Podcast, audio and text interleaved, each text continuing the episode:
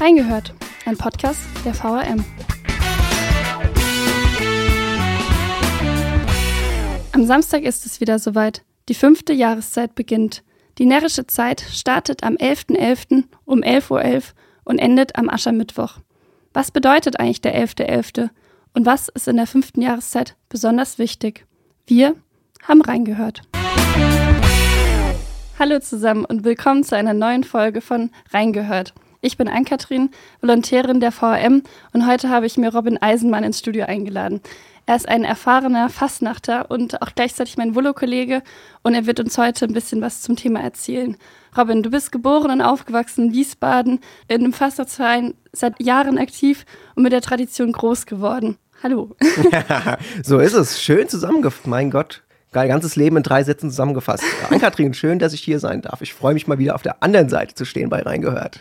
ja, ich freue mich auch, dass du hier bist. Ich kenne mich nämlich tatsächlich nicht so gut mit der Fastnacht aus. Bei uns zu Hause in der Pfalz heißt es Fasching. Deswegen, wenn ich mal heute ai, was ai. falsch sage, hoffe ich bin entschuldigt. Und ich hatte bisher auch einfach noch nicht so viel damit zu tun. Ich war zwar schon mal in Mainz auf dem Rosenmontagsumzug, aber es ist immer eine Art verkleidetes Daytrinking bei uns. Man hat kaum was gesehen von dem Umzug, weil einfach super viel los war. Und man hat sich irgendwie weniger mit dem ganzen traditionellen oder den Wegen und den Tänzen beschäftigt. Das finde ich, finde ich super interessant, heute einfach mal einen Einblick da von der anderen Seite zu bekommen und ein bisschen was darüber zu erfahren. Ja, das freut mich, das kriegen wir hin. Mal so ein kleines Einmaleins der Fastnacht bei uns. Auch du sollst ja ein bisschen was lernen und kannst es ja dann in deine Heimat reintragen und dann werdet ihr aus eurem Faschingstreiben dann vielleicht auch eine Fastnacht mal machen. Also ist äh, bestimmt schön, das jetzt mal zu sehen von der anderen Seite. Äh, Fasching oder Fastnacht wird ja immer gerne so als lapidares äh, Daydrinking oder Saufen auf der Gas äh, bezeichnet. Aber da steckt so viel mehr dahinter, so viel Ehrenamt, so viel Engagement, so viel Witz, so viel Kult, so viel Brauchtum. Ähm, da macht das schon Spaß, mal drüber zu sprechen, ganz ernsthaft, ja. Ja, ich freue mich auch. Wie war das denn für dich, damit groß zu werden? Also war es als Kind für dich direkt klar, dass du das auch im späteren Leben weitermachen möchtest? ja, ich komme ja auch aus einem Stadtteil aus Wiesbaden. Ähm, da bist du entweder im Sportverein, bei der Feuerwehr oder Kerb oder in dem Fall halt in, im Fastnachtsverein. Und ich darf das immer gern sagen, ich bin seit äh, Tage meiner Geburt im Fastnachtsverein äh, Mitglied. Ähm, cool. Wurde dann über die äh, Familie sozialisiert, würde ich in dem Fall sagen. Papa macht seit äh, vielen, vielen Jahren Büttenreden, schreibt, äh, also schreibt Büttenreden und äh, hält die auch vor zahllosen Bühnen. Das war immer ein großes Treiben, mit dem man an Fastnacht äh, begleitet hat. Äh, der baut die Motivwagen für den Wiesbadener Fastnacht-Sonntagszug. Also in dem Fall stand ich dann selbst auch schon mit in der Werkstatt und habe dann Figuren gebastelt. Die Mutter macht den Kartenverkauf bei uns im Verein. Ähm, Ganz Familie aktiv. So ist es. Der Bruder fährt den Vater dann von A nach B. Und ja, mich hat es dann irgendwann hochgetrieben. Von der Kinderfastnacht zur Cowboy und Indianer. Irgendwann kam dann die Musik, äh, in der wir dann mitgespielt haben in der Gruppe, die noch im Zug mitgelaufen ist. Ja, dann irgendwann auch selbst mal mit den Büttenreden gestartet, weil es dann man beim Vater mitsprechen konnte. Und irgendwann kommt das dann, das war jetzt gerade Corona gewesen, da ist uns dann der Vorsitzende dann in den Ruhestand äh, gewechselt und dann haben sie gesagt, okay, wer macht's jetzt? Und jetzt brauchen wir mal irgendwie einen Generationswechsel. Und dann bin ich auf einmal äh, Vereinsvorsitzender geworden. Ja, also irgendwie im Grunde haben wir alles mitgemacht. Äh, meine eigene Frau ist äh, Stimmungssängerin bei uns, also die singt halt auch Ach, und cool. ist wesentlich talentierter und wesentlich erfolgreicher als ich und die grüße ich von hier aus auch gerne. also das heißt, du bist Vereinsvorsitzender ähm, welche Aufgaben hast du denn da und was macht dir dabei am meisten Spaß? Ah, Spaß, Spaß. Vereinsarbeit und Ehrenamt macht so selten Spaß. Ja. Es ist einfach äh, viel, viel hinterherrennen, ähm, viel, viele Genehmigungen einholen, ähm, den, äh, mit, oder den Mitvorstandsmitgliedern viele Aufgaben aufdrücken, weil ein guter erster Vorsitzender muss nicht selbst machen, der hat einen guten Vorstand, der das macht. Aber in dem Fall ist es, es macht alles so viel Spaß im Grunde. Man ärgert sich immer gerne, dass es doch so aufwendig ist und gerade in der Fastnacht ist es so, das konzentriert sich alles so auf die fünfte Jahreszeit. Also von November bis Februar, März, dann ist halt da volle Arbeit und im Rest des Jahres ein bisschen entschlackt. Deswegen kann man sich dann ein bisschen ausruhen. Nee, also mir macht das riesen Spaß. Ähm, ich kann aber auch viele Leute verstehen, die sagen, ähm, ist, ist gar nicht mein Fall die haben da dafür andere Ehrenamtler und äh, andere Vereine und dann freue ich mich, wenn ich bei denen dann irgendwo auf, eine, auf einem Fest stehe und da nichts organisieren muss. Ja, das kann ich mir gut vorstellen. Wir wollten auch später nochmal zu einem Ehrenamt zurückkommen. Jetzt wollten wir erstmal ein bisschen in das Fastnachtsthema einsteigen. Ich habe mich natürlich ein bisschen im Vorfeld informiert. Sehr gut. Und äh, habe auch mit Personen aus meinem Umfeld gesprochen. Ich habe mich gestern mit einem Bekannten unterhalten, der ist in, der Pfalz bei einem äh, Fastnachtsverein und die hatten gestern schon ihren Kampagnenstart gefeiert, um eben nicht mit dem 11.11. .11. zu konkurrieren, weil auch der Martinsumzug dort ist und mhm. sie den Kindern die Chance geben wollten, bei beidem teilzunehmen. Wie ist das denn bei euch? Ihr fangt dann wahrscheinlich erst am 11.11. .11. damit an. Ganz spannend, ja. Also wir sind ja bei uns auch nicht nur ein Karnevals, wir sind ein Karnevals- und Brauchtumsverein. Wir organisieren bei uns auch den Martinsumzug. Ganz spannend, äh, finde ich. Und wir legen den bei uns auch immer auf den 10.11., weil wir immer gesagt haben, boah, wir können uns nicht aufteilen. Ähm, wir wollen ja an beidem irgendwie Spaß haben und beides so gut organisieren können. Deswegen, die Kinder feiern mit uns dann immer am 10.11. Martinstag und einen Tag später heißt es dann bei uns 11.11. .11. und dann geht es bei uns nach Wiesbaden auf den Rathausplatz, Fahne hoch und äh, dreifach donnerndes ich sag's jetzt nicht, weil das darf der echte Fastnachter natürlich vom 11.11. .11. nicht sagen, ja. Also wir halten das auch getrennt, solche, äh, solche Tage und freuen uns dann aber, wenn es am 11.11. .11. dann so richtig losgeht, ja. Und die Ordensverleihung ist bei ihm jetzt äh, die Woche nach dem 11.11. .11. Wie ist das bei euch? Und welchen Orden erhältst du denn dieses ah, Jahr? Ja, also äh, grundsätzlich den ersten Orden habe ich schon bekommen. Wir hatten äh, von unserer Dacho, das ist die Dachorganisation, also der Dachverein aller Wiesbadener Vereine, die damit angeschlossen sind äh, zur Fastnacht, die hatte am Sonntag schon äh, Ordensfest gehabt, haben schon ihren Orden präsentiert mit dem Motto 75 Jahre Fastnachtszug, also vor 75 Jahren das allererste Mal. Und damals war es gar kein Fastnachtssonntagszug, sondern ein Rosenmontagszug, so eine ganz mhm. kleine Anekdote. Also den Orden habe ich am Sonntag schon bekommen. Ähm, ja, und bei uns geht es dann am 11.11. .11. los. Ja, da gibt es dann den ersten Orden. Jeder Verein hat seinen eigenen Orden und dann geht dieses Ordengeraschel los. Also wie man das dann so kennt, auf jeder Sitzung rennen die dann alle rum und haben so 20 Orden um den Hals hängen. Also irgendwann hängt dann so der Hals durch, weil das Blech dann so schwer wird. Äh, und dann geht das große Getausche los. Was hast du, was hab ich? Und also die eigenen Orden, die hängt man sich daheim schon hin und äh, sammelt die, dass man über die Jahre mal sieht. Ja, so ist es. Also wertvoll vom, äh, vom, vom, vom Material ist es nicht, aber vom ideellen Wert ist es halt einfach schön. Ja. Und man freut sich drauf. Und gerade wenn es dann irgendein ausgefallener Orden ist, dann, dann wird der auch die ganze Kampagne getragen, ja. Ja, die sahen auch gestern sehr schön bunt aus, die ich gesehen habe. Das war cool. Wie unterscheiden sich denn dann die Fastnachten? Also regionale Unterschiede gibt es dann gar nicht so sehr oder wie ist das jetzt gerade vor allem, wir sind ja hier jetzt in Mainz, wie ist das im Bezug zwischen Mainz und Wiesbaden? Also im Grunde gibt es ja nur diese eine Fastnacht und trotzdem gibt es da hunderte verschiedene Arten, wie das gefeiert wird. Also wenn man mal im In- und Ausland mal guckt, wie die das zelebrieren, ähm, auch von verschiedenen Daten, du hast es ja selbst gesagt, fangen die einen schon vor dem 11.11. .11. an, die anderen gehen noch weit über Aschermittwoch hinaus. Und ich glaube, einige hier in Mainz und Wiesbaden würden äh, rückwärts umfallen, wenn die in äh, Basel in der Schweiz mal so eine Fastnacht mitmachen würden, wo um nachts um 4 Uhr auf einmal die Straßen durch Feuer, äh, durch, durch Wagen entzündet, also entzündeten Wagen dann äh, Umzug machen, die dann brennend durch Ach, diese krass. Innenstadt ziehen. Also das ist bei denen Fastnacht. Hier Mainz-Wiesbaden, ja, da ist der Unterschied nicht so groß. Aber die Dimensionen sind anders. Das merkt man einfach. Mainz ist da halt einfach Hochburg, so mit Köln und Düsseldorf. Die sind halt einfach, jetzt sagt jetzt der Wiesbadener besser aufgestellt, aber auch traditioneller. Da gibt es halt einfach sehr viel mehr Garde, sehr viel mehr Uniform, sehr viel mehr Wir-Gefühl, gemeinsames Mainz-Gefühl. Deswegen auch dieser 11.11. Das, aber da kommen wir ja noch dazu, dass das zu großem Ärger führt, wenn da nicht alle mitfeiern können. Da ist Wiesbaden anders, aber das ist, glaube ich, der typische Wiesbadener. Wir hatten vor ein paar Wochen ja schon mal einen Podcast gehabt zu Wiesbaden-Mainz. Da ist der Wiesbadener sehr eigen. Ich glaube, der, ähm, also, also muss man auch sagen, und das klopfe ich mir auch selbst sehr auf den Hinterkopf, dass wir das nicht geschafft haben. Jetzt haben wir den 11.11. .11. mal einem Samstag. Keiner hat die Ausrede, dass er nicht kann, weil er arbeiten muss um 11.11 Uhr. .11. Jeder könnte jetzt kommen. Aber die Leute sagen, nö, wir wollen halt lieber abends was für uns alleine als Verein feiern. Warum nicht mal? Ja, warum nicht mal mit hunderten Narren mal schön irgendwo abends in Wiesbaden was feiern? Schöne Konkurrenz zu Mainz gewesen. Aber nein, kriegen wir nicht hin. Jeder kocht seine eigene Suppe. Da müssen wir durch. Deswegen Mainz und Wiesbaden sind da schon ein bisschen anders. Aber sonst gehen wir uns da gut aus dem Weg und haben ja genug Klamauk gegenüber und machen uns ja gegen jeden anderen immer lustig. Das stimmt. Das heißt, es gibt jetzt auch keine Verkündung des närrischen Grundgesetzes wie in Mainz um 11.11 Uhr .11 wird das ja vorgelesen auf dem Schillerplatz. Es besteht aus elf Artikeln, es ist eine symbolische Erklärung, die die Werte und Prinzipien der Fastnacht festhält und deren Geist ausmacht. Habt ihr sowas auch dann in Wiesbaden? Ah, das klingt so heroisch, so traditionell, oder wenn so die Gesetze runtergelesen werden. Ich war einmal mit dabei und ich fand es auch toll. Allerdings äh, ist dieser Schillerplatz mir als Wiesbadener dann zu voll. Jetzt werden wahrscheinlich die Mainzer sagen, naja, bei euch in Wiesbaden ist nichts los. ähm, nein, also ich, ich finde das toll, mal zu sehen drüben, wie die das machen mit, dieser, mit ihren elf Grundgesetzen. Gehört auch irgendwo dazu, weil jeder Fastnachter und jeder nah ist dann gleich und mir macht das auch viel Spaß. Ähm, in Wiesbaden ist das ein bisschen einfacher gehalten. Wir haben so unsere Fahnenhissung vorm Rathaus, haben eine Bühne aufgebaut, es wird ein bisschen Programm gemacht. In der Corona-Zeit haben wir das genutzt, haben an der frischen Luft dann irgendwie den Leuten da schon einen Orden verteilt, weil man dann besser die Abstände einhalten konnte. Schöne Tradition, das machen wir dieses Jahr ein bisschen anders. Wir haben ein bisschen mehr Rahmenprogramm dann aufgebaut. Aber mein persönliches Highlight ist, wenn um 11.11 Uhr .11, am 11.11. .11. von der Marktkirche aus äh, die Glocken erklingen und der Hallermarsch auf einmal ausgespielt wird. Hm. Gibt es auch nicht überall, deswegen da freue ich mich ganz besonders drauf.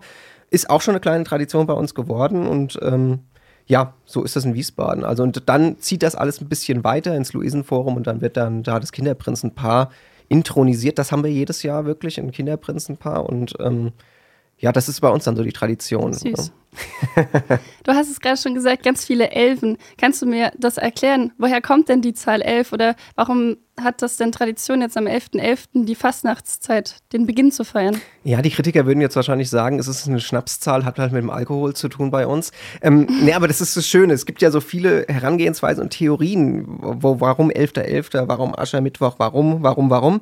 Meine liebste ist ja, der 11.11. .11. ist der Martinstag, also weil wir es ja so kennen, St. Martin. Ähm, und da wird immer die Martinsgans halt geschlachtet. Große äh, Gänse essen, kennt man ja so. Und ähm, was ist 40 Tage drauf? Da ist etwa die Wintersonnenwende, also Dezember, also Ende Dezember fast Weihnachten. Ähm, und dann geht's, äh, ja, diese 40 Tage dazwischen ist im Grunde wie bei Fastnacht, später ja auch, die Fastenzeit. Also im Grunde ist dieser Kampagnenstart ein bisschen irreführend, ist gar nicht so, sondern ist eher so eine kleine zweite Fastnacht, die wir dann feiern. Also das heißt, wir feiern diesen 11.11. .11. und dann legen wir uns mal 40 Tage schlafen im Grunde. dann wird äh, Weihnachten gefeiert zwischen den Jahren und nach nach Silvester geht es dann richtig los. Ja. Aber da gibt es ganz, ganz viele Theorien und wer sich da mal einlesen möchte, findet man im Netz ganz, ganz viel. Der MCV hat da auch in ihrer Pressemitteilung eigentlich immer so ein schönes Glossar hinten dran gehängt, wo man sich dann schön einlesen kann. Also es ist eine Wissenschaft für sich. Ja, spannend. Jetzt sind wir auch gerade beim passenden Thema hier am 11.11. .11. in Mainz. Wir haben es ja eben schon gehabt, es gab ein bisschen Ärger um den Ticketverkauf. Ah, ein bisschen ist ja mal ein bisschen, bisschen untertrieben. ich wollte es jetzt nicht so dramatisch aufziehen, aber der Mainzer Karnevalverein, kurz MCV, hatte ja festgelegt, dass der Zugang eben begrenzt ist und dann waren die Tickets, irgendwie 5000 waren es, glaube ich, waren nach vier Stunden komplett ausverkauft. Sie nannten als Grund die gestiegenen Sicherheitsauflagen und die Kosten. Klar, ist verständlich, aber ist natürlich natürlich trotzdem vielen sauer aufgestoßen, dass eben, gerade weil die Fastnacht bedeutet ja Zusammenhalt, Gemeinschaft, alle sind mit dabei, wie kannst du denn die Entscheidung des MCVs nachvollziehen oder wie stehst du denn dazu? Du hast das schön zusammengefasst, ja. Also die Narren gehören zusammen und wenn man die trennt, dann ist das schon echt ein kleiner Skandal gewesen. Und das verstehe ich auch, dass das äh, bei uns groß breit getreten wurde in der Berichterstattung. Das gehört sich so. Bei uns in der Redaktion stecken auch genug Narren und die sind auch äh, enttäuscht davon, ja. Guck dir das Altersgefüge an in der Fastnacht. Also die eingefleischten Fastnachter sind halt einfach älter. Das sind nicht die Leute, die, die an der Uni sonntags mittags sitzen und auf einmal merken, huch, da gibt es Kartenverkauf und dann setze ich mich in die Warteschlange und kaufe dann 20 Karten für meine Freunde. Das sind halt einfach ältere Damen und Herren, die sich darauf gefreut haben, am 11.11. .11. hinzukommen und zu feiern. Nicht lange, die nehmen diese Proklamation mit, trinken ein Säckchen und gehen dann wieder nach Hause. Die haben mit diesem großen Bühnengehabe gar nichts zu tun. Aber das wird denen jetzt genommen und deswegen ist das schon echt miserabel gelaufen, muss ich sagen. Aber Narren sind Menschen, Menschen machen Fehler und ähm, mal, der MCV hat es ja eingesehen, hat gesagt, es ist blöd gelaufen. Man kann es nicht allen recht machen. Ich verstehe das auch. Es gibt halt Sicherheitsauflagen, obwohl uns die allen irgendwie zu schaffen machen. Mhm. Ähm, insgesamt, wenn man da wahrscheinlich die Kommunikation verbessert hätte und das vorher besser gesagt hätte, man hätte gesagt, okay, wir teilen jetzt irgendwie das Kontingent auf. Eins geht wirklich an diese Vereine, die diese Fastnacht in Mainz wirklich tragen, ja. Und der andere Teil geht halt wirklich in den freien Verkauf. Und das ist halt irgendwie schiefgelaufen. Ja, ja, gut. Auch der Preis, 7 Euro da irgendwie für dieses Ticket. Ich sagte, jeder nah hätte auch 11 bezahlt, weil er das einfach mitnehmen möchte. Dem, dem ist die Mainzer Fastnacht dann so viel wert. Aber dieses Missmanagement oder diese Misskommunikation ist halt einfach blöd gelaufen. Ich kann allen nur sagen, die jetzt leer ausgegangen sind, äh, kommt nach Wiesbaden. Hier gibt es keine Tickets oder Zäune, aber ich vermute allerdings, dass den Mainzer Gardisten da eher die Füße abfallen, als dass sie am 11.11. .11. nach Wiesbaden rüberkommen. Ja, wahrscheinlich. Das finde ich halt auch gerade schade, weil auch die Garden und Vereine, wie du sagst, betroffen waren. Nicht nur die BürgerInnen, für die es natürlich auch schade ist, aber gerade so aus der Tradition heraus, dass man Leuten das dann verwehrt, dorthin zu gehen. Wir hatten auch darüber geschrieben, dass dann viele sich dazu entschieden haben, nicht am Programm teilzunehmen oder andere Sachen auf die Beine zu stellen. Was hältst du denn jetzt von dem Kompromiss, auf den Sie sich jetzt geeinigt hatten? Ja, also dass einige jetzt nicht kommen, kann ich gut verstehen. Ja, weil es steht ja im närrischen Grundgesetz dann so drin, jeder nah ist gleich. Und schließlich sind das alles Ehrenamtler und Freiwillige und Vereinsmeier, die da stehen. Ähm, wie, wie, will man da entscheiden, du bist jetzt Vorstandsmitglied, du darfst da hin und du bist jetzt aber nur der Page und darfst da nicht hin? Ähm, so, so denken die nicht, ja. Entweder ja. feiern alle oder es feiert keiner. Und ich finde das okay. Ich persönlich schließe mich diesem Protest an und werde nicht in Mainz stehen am 11.11. .11. Puhuhu. Andersrum äh, finde ich es gut, dass ja ähm, diese, diese, diesen Kompromiss überhaupt gibt. Sie hätten ja auch stur sein können und sagen können, ja, Pech gehabt, guckt halt im nächsten Jahr, ja, dass ihr schneller seid. Und das bringt dem MCV ja auch nichts. Die Leute sollen ja kommen, soll ja voll werden. Und deswegen, ich finde es gut, dass sie dann irgendwo einen, einen, Schritt gefunden haben, auch dass es dann für, für den Abend ja noch Tickets geben soll. Mal schauen, wie das funktioniert. Wir werden es ganz genau beobachten, bin ich mir sicher. Aber das, das wird schon werden und äh, es, das wird zwar jetzt auch in die Annalen eingehen, dieser 11.11.2023, aber da müssen wir jetzt durch und ähm, mal gucken, wie es in Zukunft wird, ob es einfach daraus gelernt wird. Ja, ich bin auch gespannt, wie das geregelt wird, weil sie wollen ja dann alle ähm, Garden und Vereine die Möglichkeit geben, mit ihren MitgliederInnen zu kommen, wenn man sich halt vorher angemeldet hat. Mhm. Aber wie das funktioniert, dass man dann ohne das Ticketkontingent trotzdem schaut, dass dann die Sicherheitsauflagen nicht zusammenfallen, sozusagen, wie sie es sich vorgestellt haben. Ja, auch also das. Wie man das irgendwann, abschätzt. ist, irgendwann ist der, der Narrenkäfig dann halt auch voll, ja. Und da muss man halt mal schauen, und, wo man da auch die Grenze zieht. Aber ich bin mir sicher, die ähm, werden, werden da schon sämt, sämtliche äh, Lagen durchgegangen sein. Es wird schon eine Lösung gefunden werden, ja.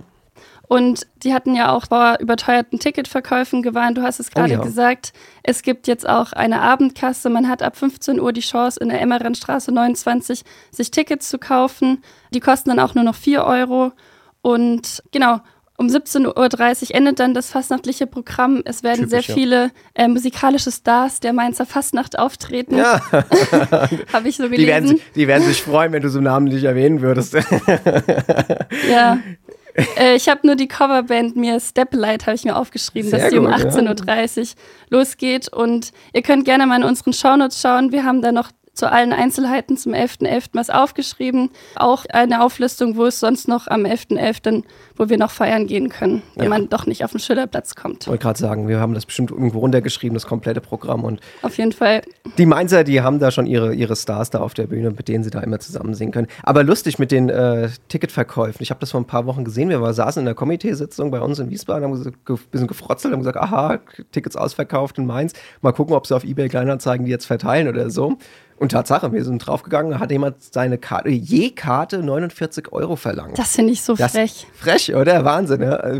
Wie man, wie man da so hingehen kann, 7 Euro, ich meine, Fantastilliarden von Euro, wie man da verdienen kann. Und ich möchte nicht glauben, dass das nicht jemand noch gekauft hätte, ja? weil man ja, einfach da so, so verzweifelt ist. diese Tradition so erhalten möchte. Also es gibt schon ein paar Gauner auf diesem Planeten. Wobei wir auch darüber geschrieben haben, dass sie zum Teil äh, Personen identifiziert haben mit den Tickets, die das so für teuer verkauft haben und deren Tickets auch storniert haben. Sehr also gut. Pech gehabt. Ja, sehr gut. Genau, genau so ist es und genau so muss es auch sein, ja. Vor allem dann kaufst du dir die für 49 Euro. Du weißt es ja gar nicht, ob die dann wirklich sicher sind, weil die Person könnte mit dem QR-Code oder was da, weiß ich gar nicht, was da drauf ist, auch natürlich reingehen. Schon längst drin sein, ja. Ja. also. Das ist dann halt nochmal mehr Ärger. Ja, ja, also, da bin ich mal gespannt, wie, wie das auch ausgehen wird, ob da alles so funktioniert.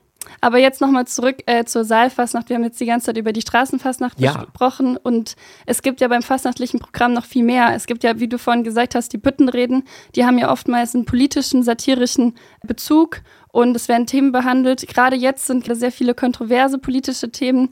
Wie stehst du denn dazu? Wie weit kann denn Satire in diesem Fall gehen? Ja, das finde ich spannend. Also ich glaube, wir saßen schon im Frühjahr oder im Sommer zusammen. Ein paar Kollegen, Fastnachtskollegen haben schon gesagt, die Themen gehen uns nicht aus. Also was die äh, Bundeslandesregierung, was die Kommunalpolitik da anstellt, da hat man immer ein schönes Thema, auf das man sich anhängen kann. Fastnacht oder die Büttenreden äh, müssen ganz viel dürfen, finde ich. Ja, also das äh, Satire ist da groß geschützt als äh, Kunstfreiheit und das muss auch so sein, wenn man sich mal überlegt, woher diese, diese, diese ähm, dieser Staat, dieser Büttenreden vor hunderten von Jahren entstanden ist. Das war halt der Narr, der stand dann da und durfte sich halt mal für einen Tag auch mal über den König lustig machen und wurde dann dafür nicht geköpft, ja. Und äh, so muss das heute auch sein. Heute muss ich, ähm, muss ich mich hier auch mal hinstellen dürfen und muss auch mal einen frotzeligen Witz über äh, den Oberbürgermeister, über den Ministerpräsidenten und auch mal über den Bundeskanzler machen dürfen, ja. Das muss keine plumpe Beleidigung sein, weil äh, darüber lacht dann auch keiner im Saal. Das ist so. Aber ein guter Scherz, der muss erlaubt sein. Und da darf auch dann die AZ und der WK am nächsten Tag nicht hinschreiben, eieiei, was hat er sich da erlaubt. Ja. ja. Äh, du schreibst ja auch selbst Büttenreden. Wie, wie läuft das denn bei dir ab? Wie bereitest du dich vor oder wie lange dauert sowas zu schreiben? Ich kenne mich da ja gar nicht aus. Ja, es ist gar nicht so einfach. Also ich meine, ähm, Gott sei Dank, das Internet hilft uns äh, beim Reimen. Also was man früher in so einem Reimbuch geguckt haben muss, äh, das muss. Äh, Ach, das Tage muss ich immer haben. alles reimen. Das muss ich. Also, also klassische Büttenrede muss ich reimen. Ja, natürlich gibt es ja auch den, ähm, den, den Kabarettisten oder den äh, Comedian, der sich da auf die Bühne stellt und auch mal ein bisschen so von der, von der Lameng erzählt. Aber so eine klassische Büttenrede da aus dem Fass raus, die ist gereimt. Ähm, haben wir mal ganz oft sehen, bei, auch bei Mainz bleibt Mainz.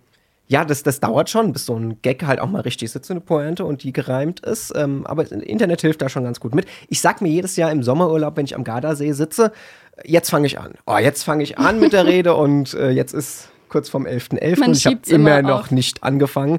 Äh, die erste Rede muss äh, am 2. Januarwochenende gehalten werden. Ich bin gespannt, ob ich zwischen den Jahren irgendwie so nach, nach dem letzten Gänseessen bei Oma dann irgendwie auf die Couch mich fläze und dann anfange, die Rede zu schreiben. Ja. Also es soll ja auch ein Stück weit aktuell bleiben, deswegen ist es ja, jetzt klar. doch nicht so schlimm. Aber es ist Arbeit, ja. Ja, und das nimmt ja auch immer ganz schön viel Zeit in Anspruch. Du hast es ja vorhin schon gesagt, auch gerade jetzt als, als Vorsitzender. Wie ist denn bei euch die aktuelle Situation nach Corona? Wenn die Feste so lange weggefallen sind, gibt es denn noch genug Ehrenamtliche mit genug Engagement?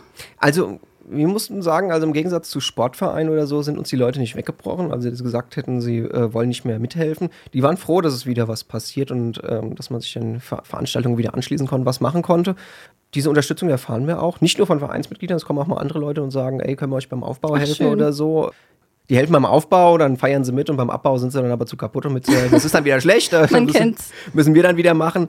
Also an Vereinsmitgliedern äh, sind uns da die Leute nicht so ganz weggebrochen. Ähm, was wir letztes Jahr gemerkt haben, die Leute sind ähm, nicht mehr so im Vorfeld darauf aus, Tickets zu kaufen. Die gucken lieber erstmal, hm, wie entwickelt, entwickelt sich da sich, ja. Corona nochmal? Ähm, wie, wie, wie ist es? Äh, kriegen die ein Programm zusammen? Ähm, kann ich mir das Geld dann auch leisten? Ich meine, so ein Ticket ist ja schon auch schon wieder teurer geworden. Wir nehmen bei uns für eine Sitzung 19 Euro. Mhm. So, wenn du da jetzt noch die Flasche Sekt dazu nimmst, wenn du da noch ein Mettbrötchen dazu futterst oder so.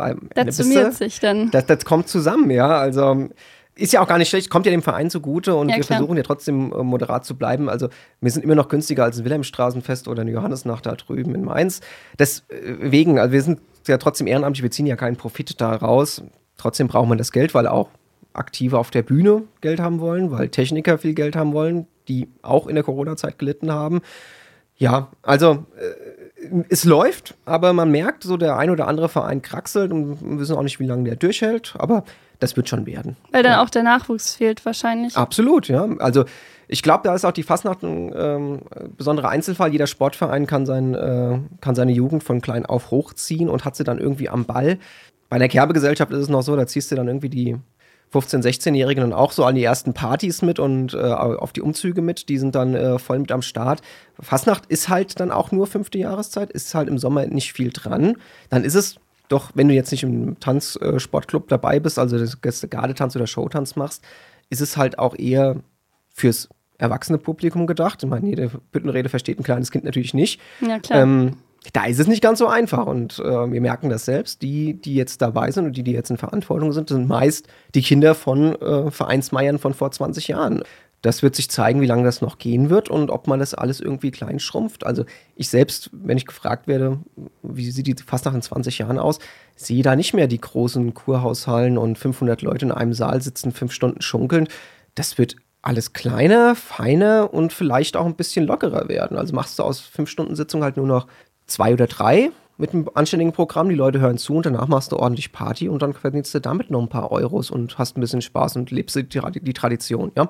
Also es wird sich verändern müssen alles, ja. Ja, bin ich mal gespannt, wie es sich entwickelt. Gerade weil die Aufmerksamkeitsspanne nimmt ja auch immer mehr, so ist, mehr ab. Das haben wir auch nach Corona gemerkt. Die Leute können nicht mehr ruhig sitzen bleiben. Irgendwie werden die alle nervöser. Vielleicht ist dann der Alkoholkonsum auf einmal zu hoch geworden, weil man wieder so viel Spaß am Feiern hatte, aber so anständig zuhören kann man bei einer Büttenrede schon. Oder wenn ich halt mal reden muss, dann gehe ich halt mal vor die Tür, gewöhne mir das Rauchen an und in 15 Minuten wieder ab und komme dann wieder rein, ja.